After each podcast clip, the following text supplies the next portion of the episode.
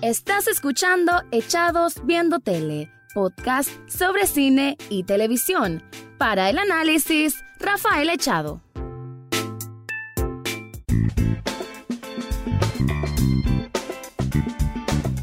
Bienvenido o bienvenida a un nuevo episodio de Echados Viendo Tele, el espacio para escuchar crítica, comentarios, opinión de series de televisión y algunas veces de películas. En esta ocasión voy a hablar de Kidding, una serie que no mucha gente conoce, una serie original de Showtime que es protagonizada por un grandioso, porque tiene una performance impresionante de Jim Carrey y que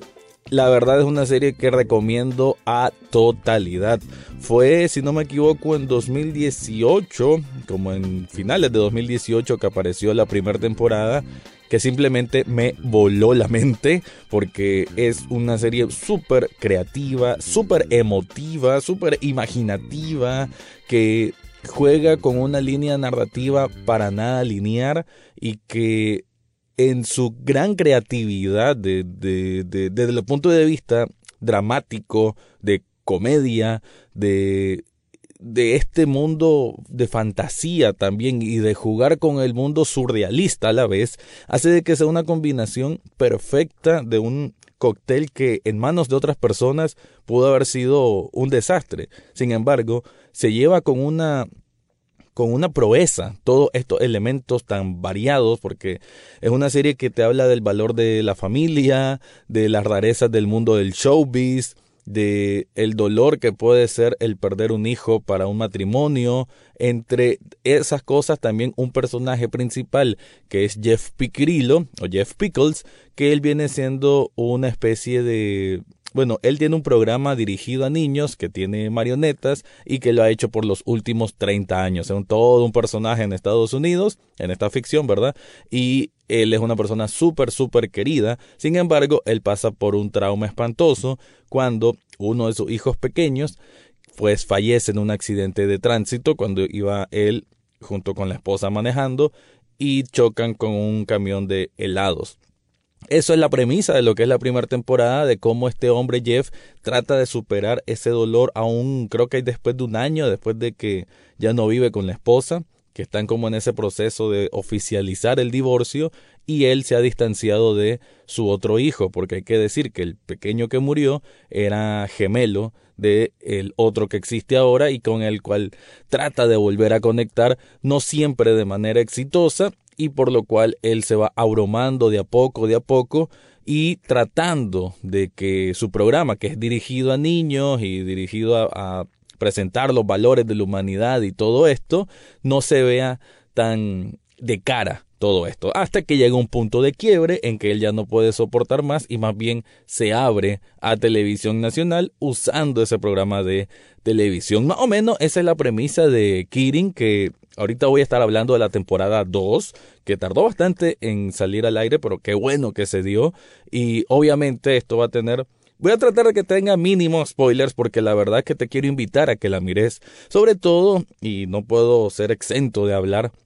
de que sé que hay muchas personas que me escuchan y te agradezco a vos si me estás escuchando desde España, desde Costa Rica, desde México u otros países de Latinoamérica o del propio Estados Unidos, que sé que con esta situación de la pandemia del coronavirus, pues mucha gente está recluida o en cuarentena en sus hogares y entonces es buen momento para también descubrir series o por qué no escuchar podcast. Así que te agradezco que estés escuchando este podcast. Te invito a que sigas escuchando podcasts de otras temáticas, ¿por qué no? Y también te invito a que descubras junto conmigo por qué es tan importante ver Kirin y por qué Jim Carrey realmente brilla con esta actuación en esta maravillosa serie. Pero antes de continuar, te quiero comentar algo.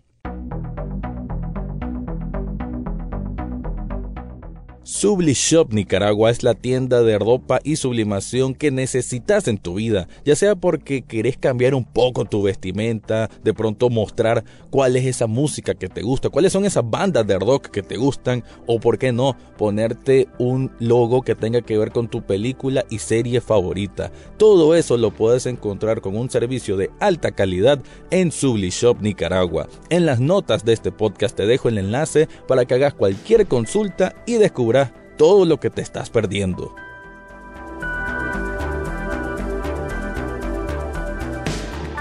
Como decía entonces, este es un show que juega con muchas variables. Creo yo que esa mezcla entre valores y antivalores, porque al final estamos viendo ok, si lo queremos asemejarlo, aunque no tiene nada que ver, pero sobre todo si somos de Latinoamérica, digamos que él tiene un programa a lo a lo Chabelo.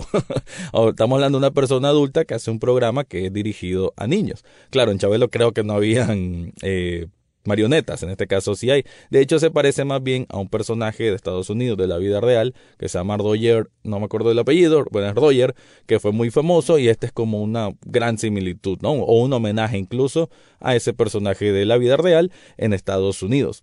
Aquí lo que digo yo de valores y antivalores es porque cada uno de los personajes secundarios que en esta segunda temporada tienen muchísima más exposición, lo cual se agradece mucho, cada uno pasa por situaciones estresantes o situaciones que los ponen al borde. Estamos hablando de que Jeff, que es el personaje principal, interpretado por Jim Carrey, también tiene a su hermana Deirdre, que está pasando por una situación que jamás creyó que iba a pasar. Ella es la diseñadora y creadora de la mayor parte de las marionetas. Sin embargo, nunca había tenido como un puesto ejecutivo o un puesto de mando. Pero con todo lo que pasa al final de la primera temporada, que no lo voy a decir por no hacer spoiler, digamos que se da un cambio de poder y quien venía siendo el como el capataz o el duro o el no no líder no es como el el dueño, pero aquel dueño avaro de toda esta industria de Mr. Pickles Puppet Time, que es como se llama el programa para niños, es el papá Jeff, que se llama Sebastian, y le dicen Seb, que es este viejo que simplemente mira todo como un negocio y el que fue forzando a su hijo a que a pesar de tener ese dolor, ese luto en su interior por haber perdido el hijo, aún así lo siguió empujando que siguiera haciendo el programa, que siguiera haciendo el programa, hasta que pasó, como lo dije al comienzo, un punto de quiebre. Entonces, en ese punto de quiebre, se da una situación en que Jeff le dice al papá, mira, estás despedido, vos ya no vas a manejar el negocio. Entonces, de alguna forma, le queda a, a Deirdre, que es su hermana. Y ella también se termina complicando porque ella también está pasando por un proceso de divorcio después que se da cuenta que su esposo es homosexual y ella tiene una hija pequeña que para que esta niña que el nombre de esta actriz es Juliette Morris, que hace el trabajo de, bueno, el papel, mejor dicho, de Maddie, así se llama la niña, que con unas cuantas escenas se roba el show de manera impresionante. Cada vez que aparece te genera una sensación de comedia y al mismo tiempo algo tenebroso. ¿Para qué? Tiene unas facciones que la hacen ser un personaje único y muy, muy especial.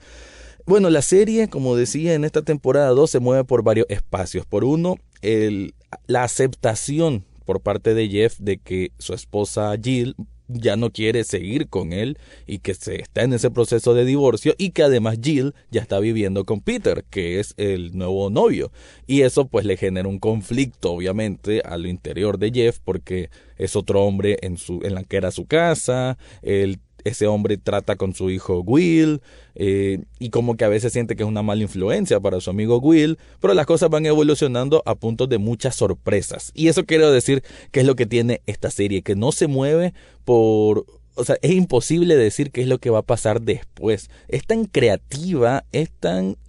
O sea, goza de tanta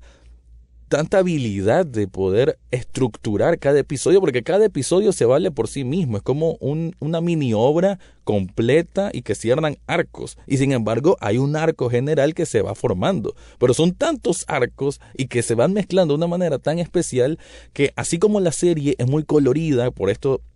un poco surrealista del mundo de los de, de, la, de las marionetas de hecho hay un, un capítulo entero que es de una canción que es una canción como de la reparación que tiene que tener cada persona y que aunque siempre existe una pega, así lo dicen literal, una pega para reparar un, una edificación o para sostener una casa, a veces esa pega no es lo suficiente. Entonces es una analogía al tema del divorcio, así como una analogía al tema de que se estaban perdiendo por derecho de autor una de las marionetas con la hermana de Jeff. Toda esta fórmulas, todas estas fábulas que se van creando, crean lo que están entrelazadas de una manera pero magnífica. Creo que en argumento esta, esta serie es 20 de 10, es, es impresionante, igual en la dirección, que hay que decir que la primera temporada era Michelle Gondry y eso algo que me llamó muchísimo la atención en su momento. Ahora Michelle Gondry solo dirige dos episodios y deja el espacio para una nueva persona que lo hace perfectamente, porque creo que sabe mantener el tono, que aunque es una serie que ah, incluso es otra forma de, de de describirla, que el tono nunca la terminas de definir, pasa por tantos colores que para mí es como una acuarela, la cual tenés todos los colores ahí combinados, pero a veces vas a ver más amarillo, más azul, más rojo, pero todo con una congruencia y con una línea de, de finalidad que se entiende y que su propuesta tiene mucho sentido, sobre todo con el final. Vas viendo de que cada cosita que fue pasando en estos 10 episodios, que cada uno es de media hora, todo conduce a un final hermoso, porque es absolutamente hermoso, de esos que te generan una emoción muy, muy profunda en el pecho, en el corazón, y que te deja, quizás no reflexionando, pero sí te deja como un estado de de cierta plenitud, de haber visto semejante obra que se ha hecho con tanta dedicación y que por muy compleja que pueda parecer en ocasiones, porque es bastante rara, es una serie para nada convencional, te das cuenta que cuando va tocando esos puntos de, de emoción, pues esos puntos que, que te generan, que te mueven por dentro, lo hacen de una manera perfectamente coordinada. Y ese creo que el gran valor que tiene Kidding, que no es solo la actuación de Jim Carrey, que le puse así el título a este podcast porque es bueno resaltar a él como un actor que está reviviendo sus mejores años y que para mí, cuidado, es la mejor actuación, tanto en la primera temporada como en esta segunda. Pero para mí, la mejor actuación que ha hecho Jim Carrey, que anteriormente con Michelle Gondry trabajó en una de las que es de mis películas favoritas de todos los tiempos, que es Eternal Sunshine of the Spotless Mind. Entonces, Kidding temporada 2, creo que es una serie que vale muchísimo la pena que descubras que desgraciadamente no me puedo ampliar, solo te puedo evocar los sentimientos que provoca y dirigirte un poco a qué tipo de serie vas a ver cuando menciono que no es convencional, que tiene una narrativa no lineal, que mezcla drama con comedia, que mezcla temas adultos y de sexualidad también ahí en medio de situaciones muy ambiguas, eh, que también tiene un personaje de un niño que te lo crees muy bien cuando son estas partes de conflicto adolescente. Entonces es una serie que juega con un montón de capas y con un montón de tonos y los combina tan bien que viene siendo un canvas en que ves una pintura excepcional. Kidding temporada 2 para mí es quizás de lo mejor de televisión que vaya a ocurrir en este 2020 por esa creatividad y por ser una, una serie que así como es fresca, es osada, es valiente y no le tiene miedo a no caer en los cánones normales de la sociedad televisiva o de la sociedad de las series de televisión. Creo que es una serie que se vale muy por sí misma, que no tiene temor alguno de probar cosas nuevas y que se le aplaude esas cosas nuevas, esas cosas que no te las crees que van a pasar, porque como digo, la serie juega con muchos, no tanto twists, sino como giros sorpresivos que, que no te esperas que vayan a decir cierto diálogo en cierta ocasión o que se dé cierta situación en, en ciertos momentos y todo esto genera que la serie te mantenga despierto y pegado al asiento todo el tiempo.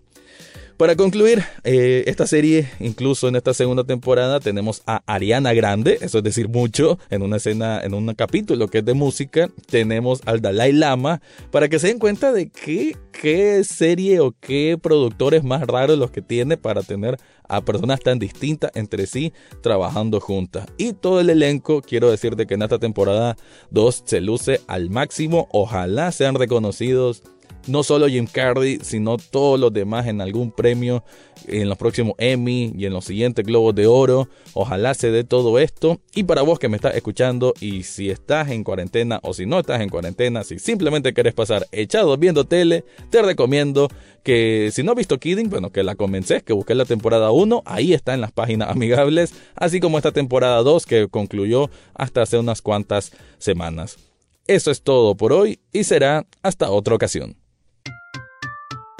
Eso fue todo por hoy en Echados Viendo Tele. Recordá seguirnos en Facebook, Twitter e Instagram. Además, podés estar al tanto de cada episodio en Spotify, iTunes, Google Podcast o hasta en YouTube. Gracias por escuchar y será hasta la próxima semana.